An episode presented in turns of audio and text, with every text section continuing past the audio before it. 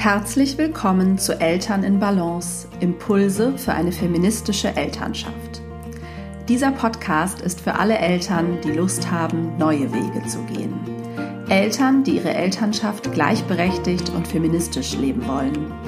Eltern, die wirklich gemeinsam Vereinbarkeit gestalten und zusammen die Verantwortung für alle Arbeiten innerhalb des Paar- und Familienlebens übernehmen möchten. Für all diese Eltern gibt es hier regelmäßig Gedanken und Gesprächsanstöße für eine Elternschaft in Balance. So, hallo und herzlich willkommen zu einer neuen Podcast-Folge. Ich freue mich sehr, dass du wieder zuhörst. Und es ist erschreckenderweise die vorletzte Podcast-Folge vor der Podcast-Sommerpause im August. Und ja, der Juli ist mein letzter vollständiger Erwerbsarbeits- oder überhaupt Erwerbsarbeitsmonat vor meinem Mutterschutz und dann Elternzeit. Und deswegen vielleicht einmal kurz organisatorischer Art. Wie gesagt, im ähm, August macht der Podcast Sommerpause und danach ähm, ab September werden einige ähm, bereits veröffentlichte Folgen im Re-Release-Format sozusagen erscheinen.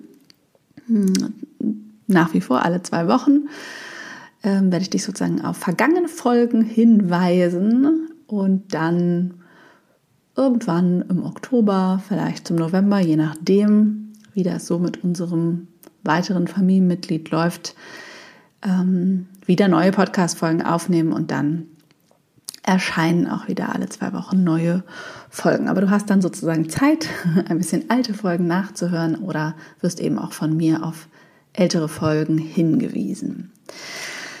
Ja, und weil das eben der letzte Erwerbsarbeitsmonat ist, gibt es auch aktuell keine neuen Angebote. Es gibt aber den zweiten Feminist Motherhood Circle, der Ende Oktober startet und dann für zehn Monate läuft. Und ja, erstmal das einzige Angebot ist, dass ich in der Elternzeit mache und dann werde ich nächstes Jahr im Frühjahr schauen und planen, ähm, ja, was es für weitere Angebote gibt, ob es Coaching-Kontingente gibt oder ein anderes Online-Format.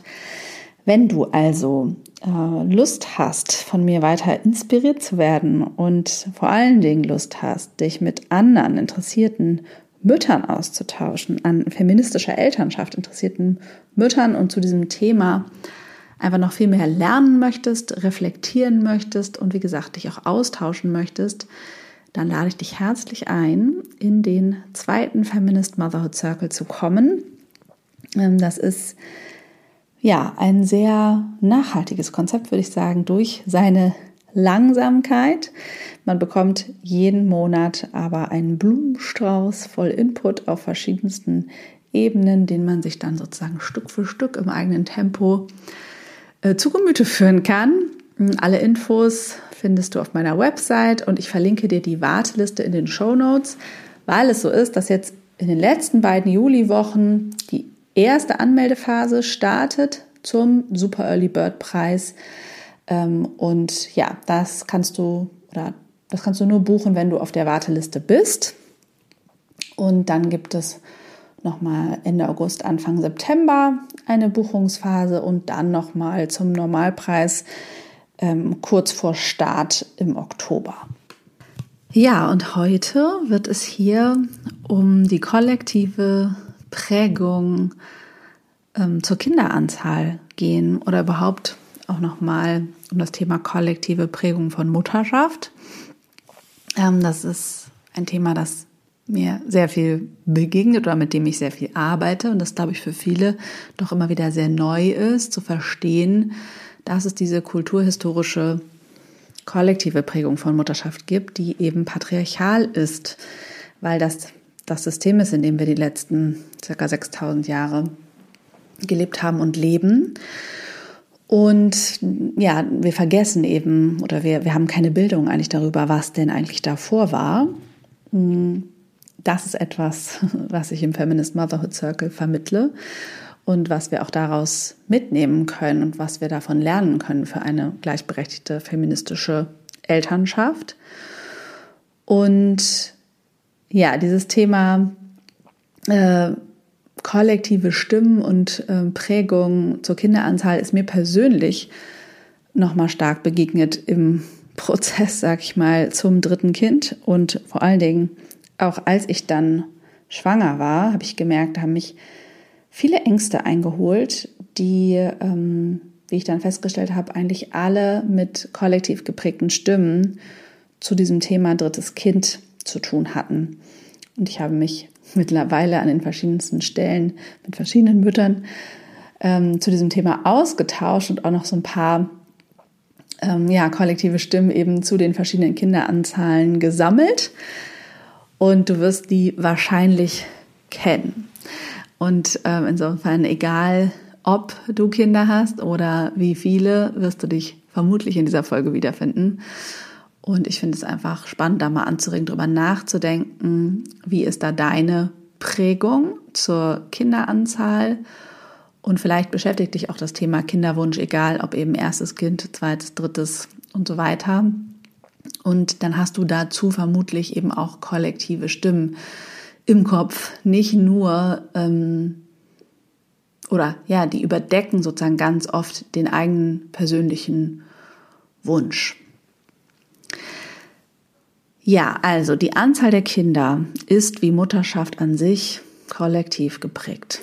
Also das erstmal als Grundunterscheidung. Wir sind alle nicht nur aus unserer persönlichen Lebensgeschichte geprägt, weil wir nicht isoliert sind auf dieser Welt, ähm, sondern eben auch kollektiv kulturhistorisch geprägt. Das ist schon mal die erste wichtige Unterscheidung. Es bedeutet, du hast verschiedene innere Anteile, verschiedene innere Stimmen zu den ja, zu der individuellen Prägung und zu der kollektiven Prägung. Und es ist wichtig, wenn es um einen Kinderwunsch geht, egal wie gesagt, ob das erste Mal oder zum wiederholten Male, zu wissen, dass da auch diese kollektive Prägung eine Rolle spielt. Also da spielt eben sowohl die individuell geprägte, ne, was ist sozusagen da in deiner Ursprungsfamilie vielleicht auch sozusagen legitim oder was ist deine Erfahrung, was ist da geprägt worden, was normal in Anführungsstrichen ist und was sich dann auch teilweise ja in Form eines eigenen Wunsches sozusagen manifestiert oder gerade deswegen nicht. Und wie gesagt, gleichzeitig gibt es kollektive Stimmen dazu. Und hm, diese kollektiven Stimmen, die nehmen wir wahr, entweder in Form von Kommentaren, die es auch tatsächlich gibt, Erfahrungen, die wir gemacht haben, weil jemand die Kinderanzahl, die wir haben, kommentiert hat.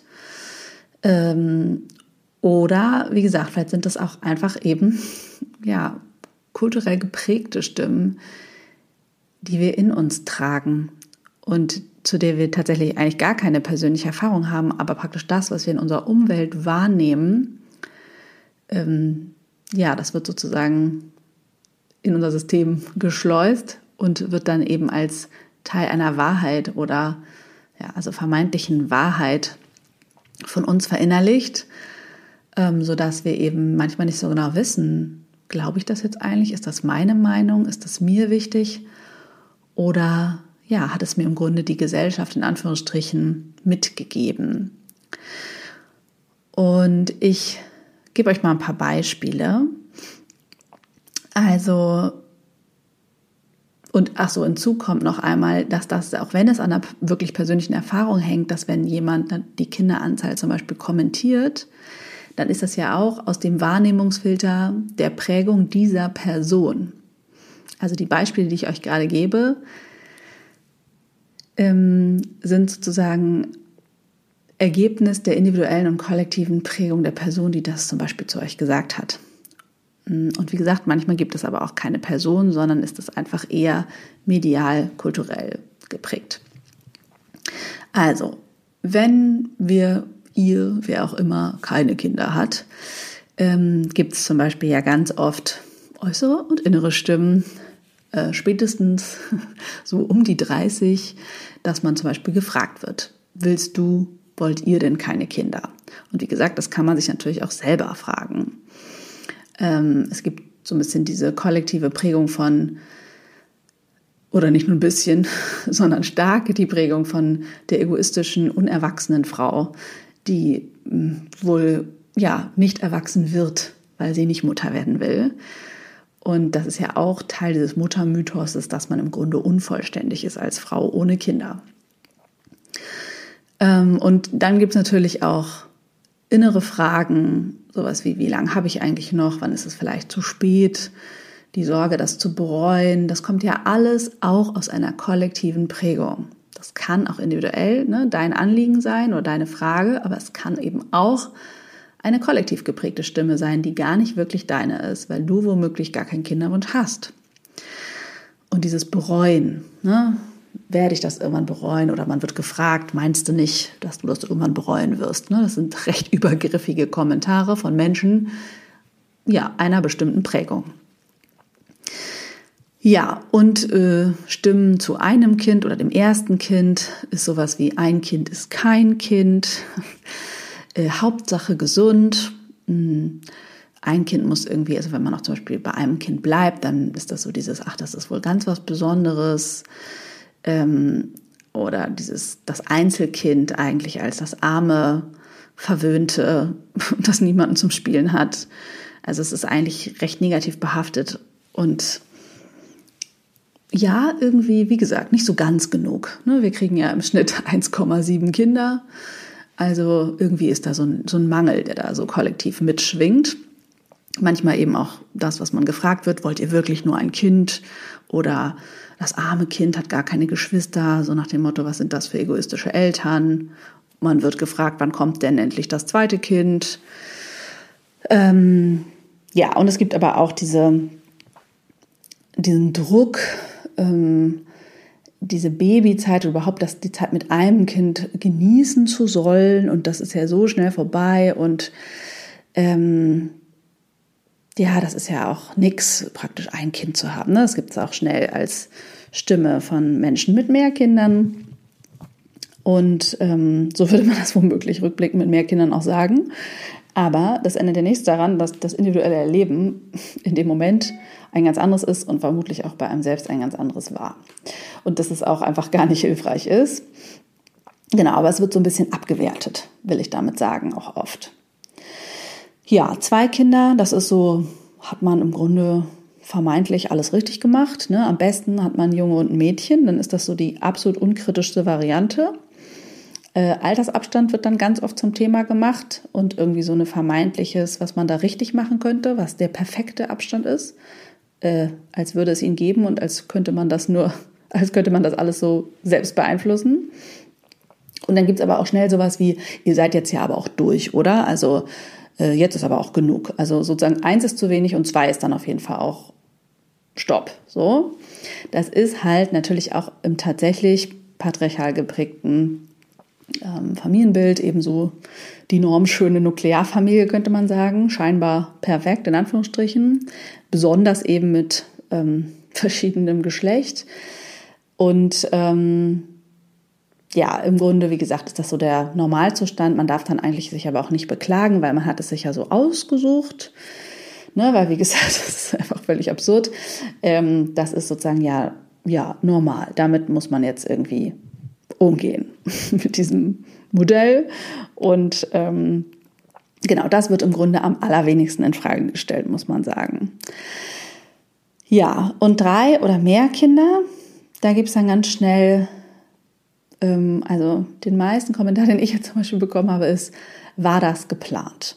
Ähm, und es gibt ja sogar sowas wie, oh, das war bestimmt ein Unfall oder gibt es auch. Ähm, und ganz oft so, oh, das wird anstrengend und oh Gott, das äh, könnte ich mir ja gar nicht vorstellen. Respekt. So. Das ist manchmal auch ehrlich äh, bewundernd, aber es ist teilweise auch eher so, oh Gott, oh Gott, also so ein bisschen bedrohlich sozusagen, wisst ihr, worauf ihr euch einlässt, lasst. Und ähm, es gibt auch so sowas wie, habt ihr denn nicht schon genug Stress oder genug Kinder? Ähm, schnell ist auch so ein Bild damit verknüpft, oh, die will wirklich extrem gerne Mutter sein. Zum Beispiel ist sehr auf die Mutter natürlich bezogen. Ähm, aber auch so eine Vorstellung von, dann ist man nur noch Mutter. Also mit drei Kindern muss man im Grunde völlig darin aufgehen. Mutter zu sein, manchmal gibt es auch die Annahme, dass Kinder dann ja vermutlich von verschiedenen Vätern sind. Und ja, es geht eben schon in diese, hat so leichte Tendenz zu, oder es ist so ein Spannungsfeld zwischen, das ist so, drei Kinder sind eigentlich der Luxus äh, der sehr gut situierten Familie. Äh, man gönnt sich irgendwie manchmal auch so ein bisschen mit Abstand dann eben noch ein drittes Kind, weil sie ja so leidenschaftlich gerne Mutter ist. Ähm, oder es hat so diese ja, Tendenz zu leicht asozial, die wissen wohl nicht, wie man verhütet. Ja, ähm, und natürlich die Unterstellung, wie gesagt, das habe ich eben schon so ein bisschen gesagt, also die Frau will eigentlich sowieso nicht arbeiten gehen und die braucht jetzt irgendwie noch ein Kind, um beschäftigt zu sein. So ein bisschen wie, das ist wohl ihr Hobby. Und ähm, ja, also ich vermute, ihr, ihr kennt das zum Teil oder könnt das, könntet das jetzt noch ergänzen. Ich selbst habe einfach dann gemerkt, ähm, oder ich hatte eigentlich mit dem ersten und zweiten Kind wenig Themen und Zweifel, besonders was die kollektive Prägung betrifft. Ne? Natürlich hatte ich irgendwie meine eigene individuelle Prägung und Frage dazu. Aber bis dahin war irgendwie alles relativ klar und da waren, ja, da war nicht wirklich so ein Druck dahinter. Und ich würde rückblickend sagen, dass ich mir den Wunsch nach einem dritten Kind lange einfach gar nicht erlaubt habe, weil diese kollektive Ebene und diese patriarchalen Glaubenssätze mich einfach total im Griff hatten. Ähm, das war super schwer zu unterscheiden, ähm, eine Phase lang. Ähm, es hat mich vielleicht ja so ein halbes Jahr intensiver beschäftigt. Aber rückblickend kann ich das sehr gut spüren, ähm, dass ich an meinem Wunsch im Grunde immer wieder gezweifelt habe, weil da diese kollektiven Stimmen waren. Und ähm, vor allen Dingen so eine Prägung von, ja, oder eigentlich meine kollektive Prägung dazu eben ist eine Familie mit drei Kindern, ist irgendwie finanziell sehr gut ausgestattet, hat ein Haus oder auf jeden Fall Platz, ähm, einen meist männlichen wahrscheinlich äh, sehr guten Verdiener, so dass man es sich auf jeden Fall leisten kann. Also sie kann es sich leisten, irgendwie so ungefähr unbegrenzt in Elternzeit zu gehen und sich ähm, auf jeden Fall in Ruhe um diese Kinder zu kümmern. Und, ähm, und ich habe dann auch gemerkt, es gibt einfach gar keine Vorbilder für unser gleichberechtigtes Modell mit drei Kindern. Also alle Menschen, die ich kenne, die drei Kinder haben, ähm, leben ein klassisches ähm, ja, Familienmodell. Und es sind insgesamt jetzt auch nicht so viele.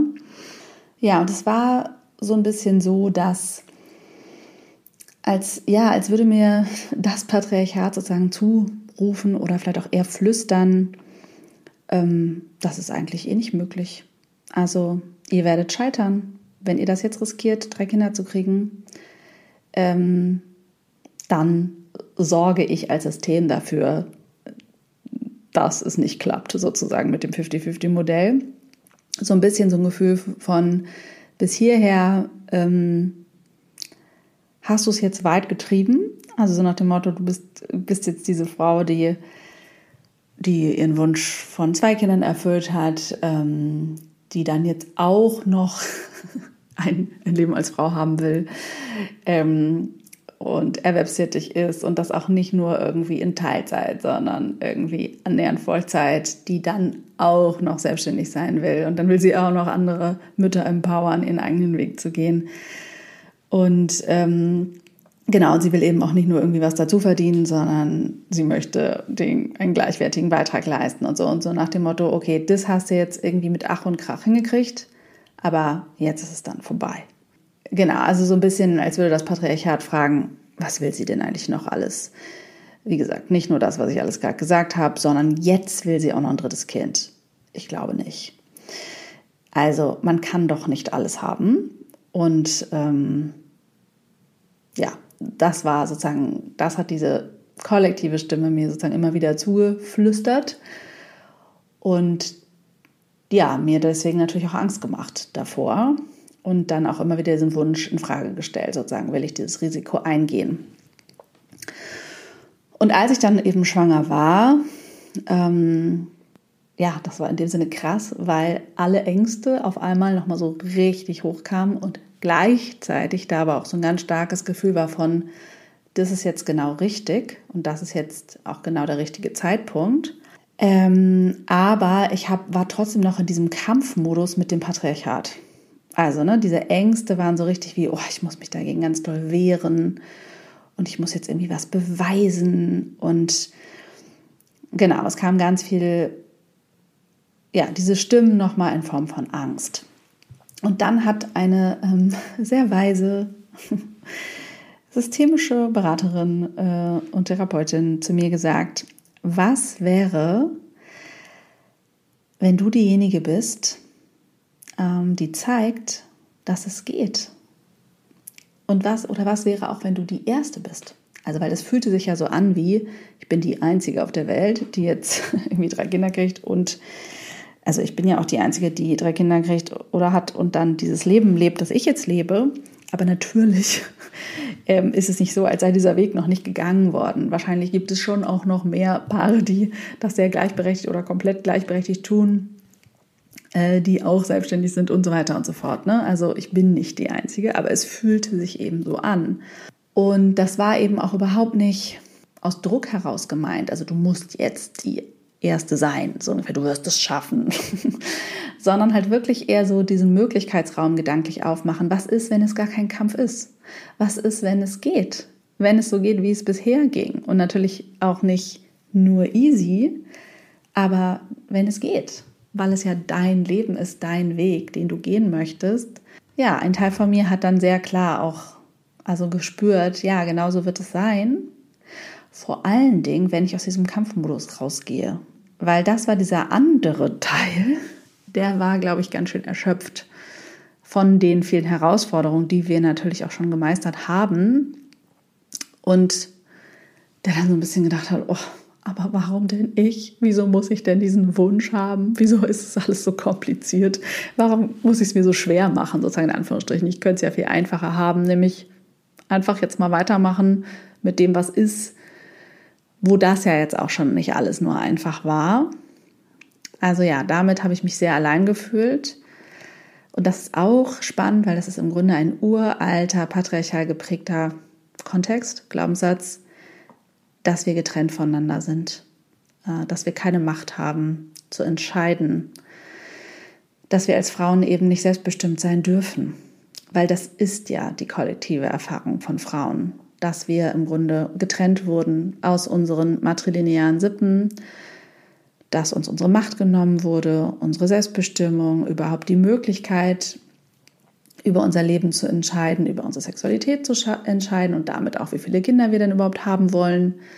Das durften Frauen ja unendlich lange auch nicht entscheiden. Ja, dann habe ich mich, mir die Frage gestellt, ähm, was braucht es eigentlich, um aus diesem Kampfmodus mit dem Patriarchat zu gehen.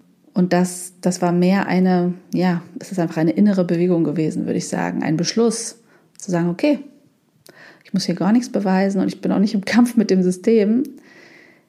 Ich erlaube mir, dass es geht und weil ich es will, weil ich sozusagen in meine Macht gehe, zu meinem Wunsch stehe und mein Wunsch, also ist ja unser Wunsch gewesen. Ich bin eben gar nicht allein. Ich mache es ja auch tatsächlich nicht allein, sondern 50-50 mit meinem Mann. Und dieses Mal wahrscheinlich noch viel mehr, als bisher es eh schon so war. Also vor allen Dingen noch mehr von Anfang an. Ja, ich gebe mir diese innere Erlaubnis, meinen eigenen Weg zu gehen, den das Patriarchat finden kann, wie es will, sozusagen. Ne? Also das war eben der, der Kampf, war ein innerer Kampf, der, der Stimmen in mir. Ja, ich habe diesen inneren Konflikt, sag ich mal, dann moderiert oder moderieren können. Natürlich auch mit Unterstützung, wie gesagt, gar nicht ganz alleine. Und so richtig final dann auch erst, als ich eben schon schwanger war. Aber das da hat mir auf jeden Fall geholfen, dass ich dann auch einfach da nochmal spüren konnte, über den Körper mehr spüren konnte. Ah, ja, das fühlt sich zwar super beängstigend an, aber gleichzeitig auch sehr stimmig. Und das, ähm, ja, habe ich sozusagen über diese verschiedenen inneren Anteile dann eben mit professioneller Hilfe auch sichtbar gemacht. Also, was ich eingangs schon sagte, erstmal überhaupt zu gucken, welche inneren Stimmen sind da, welche davon sind kollektiv geprägt und gehören sozusagen zu diesem, zu einem bestimmten patriarchal geprägten Mutterbild oder patriarchal geprägten Familienbild, wie Dinge vermeintlich zu sein haben oder ja, was diese Kinderanzahl vermeintlich bedeutet. Und ähm, was sind sozusagen individuell geprägte Stimmen, beziehungsweise meine, die Anteile aus meiner persönlichen Geschichte und ähm, welche Stimmen sind da eben noch, die eine Rolle spielen, sodass ich dann sagen konnte, okay, es gibt auch eine ängstliche Stimme und ich kann aber, ähm, wenn ich mich von den patriarchal geprägten Stimmen verabschiede oder die besser verstehe, wo die herkommen, ähm, mir erlauben, eben auch mit, mit gewissen Ängsten meinen Weg sozusagen weiterzugehen, weil das ja nicht die einzigen Stimmen sind, die da sind und es nicht die Wahrheit ist, die ähm, die da sich sozusagen in mir zeigt, sondern ich kann mir meine eigene Wahrheit sozusagen erlauben. Also dieses, was wäre, wenn du die Erste bist oder die Einzige, wie auch immer, aber wenn es doch möglich ist. Und diese Stimme, die das spürt, dass es möglich ist, ähm, zu vergrößern. Und das ist ein komplexer Prozess, den vielleicht einzelne von euch aus Therapie oder Coaching kennen, vielleicht auch aus Arbeit mit mir kennen.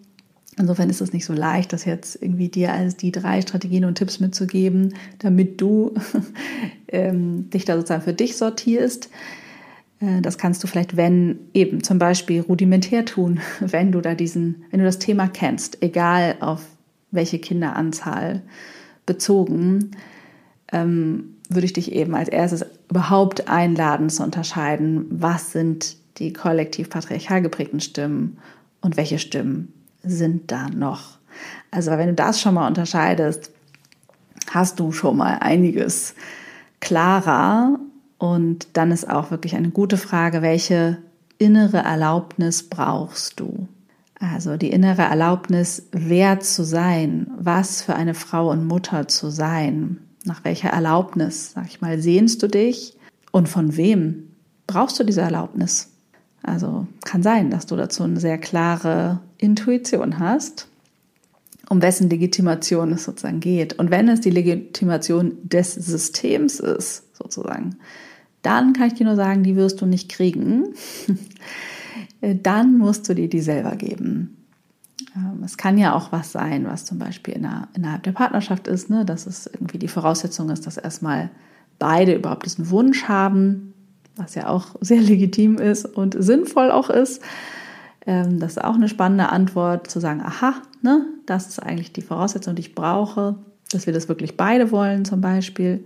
Ähm, aber ja, wenn es wie gesagt etwas ist, oder wenn du merkst, ich brauche die Erlaubnis, keine Ahnung, meiner Oma, meines Vaters, dann ist natürlich auch die Frage, okay, was brauchst du, um dich von dieser von der Erlaubnis zu lösen, weil du, du darfst dir die Erlaubnis für dein erwachsenes Leben selbst geben. Aber wie gesagt, wenn es das System betrifft, dann ist, ja, ist das auch eine wichtige Erkenntnis zu sehen, okay, das System ist, wie es ist.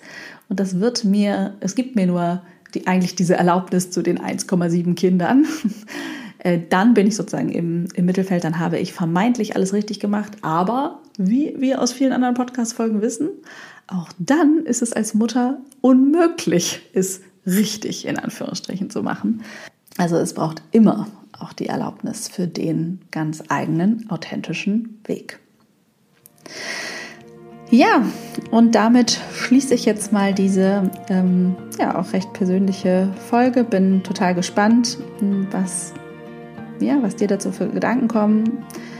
Schreib mir gerne Feedback an hallo.hannadrexler.de oder äh, direkt bei Instagram unter dem Post zur Folge zum Beispiel. Es ist auch immer schön, in einen Austausch zu kommen. Ähm, ja, und ich gehe jetzt diesen Weg Schritt für Schritt weiter und werde äh, dich und euch wahrscheinlich auch immer mal teilhaben lassen. Und ja, danke fürs Zuhören, fürs ähm, Abonnieren des Podcasts und auch Bewerten des Podcasts. Also schenke diesem Podcast doch zum Beispiel bei Spotify gerne fünf Sterne oder bei iTunes oder schreibe da, das wäre noch viel großartiger, eine kurze Referenz, wenn du diesen Podcast gerne hörst. Ich äh, wünsche dir zwei wunderbare Wochen bis zur letzten Podcast-Folge vor der Sommerpause. Ich kann spoilern, es wird ein bestimmt großartiges Interview, das ich dann mit dir teilen darf. Und wie gesagt, ähm, die Warteliste zum Feminist Motherhood Circle ist in den Show Notes. Ähm, die Frage, wie kann ich als Mutter meinen eigenen authentischen Weg gehen, ist ja im Grunde die Leitfrage ähm, ja, dieses Angebots und des Feminist Motherhood Circles. Also wenn dich das bewegt, schau dir das unbedingt an und alles Liebe bis in zwei Wochen.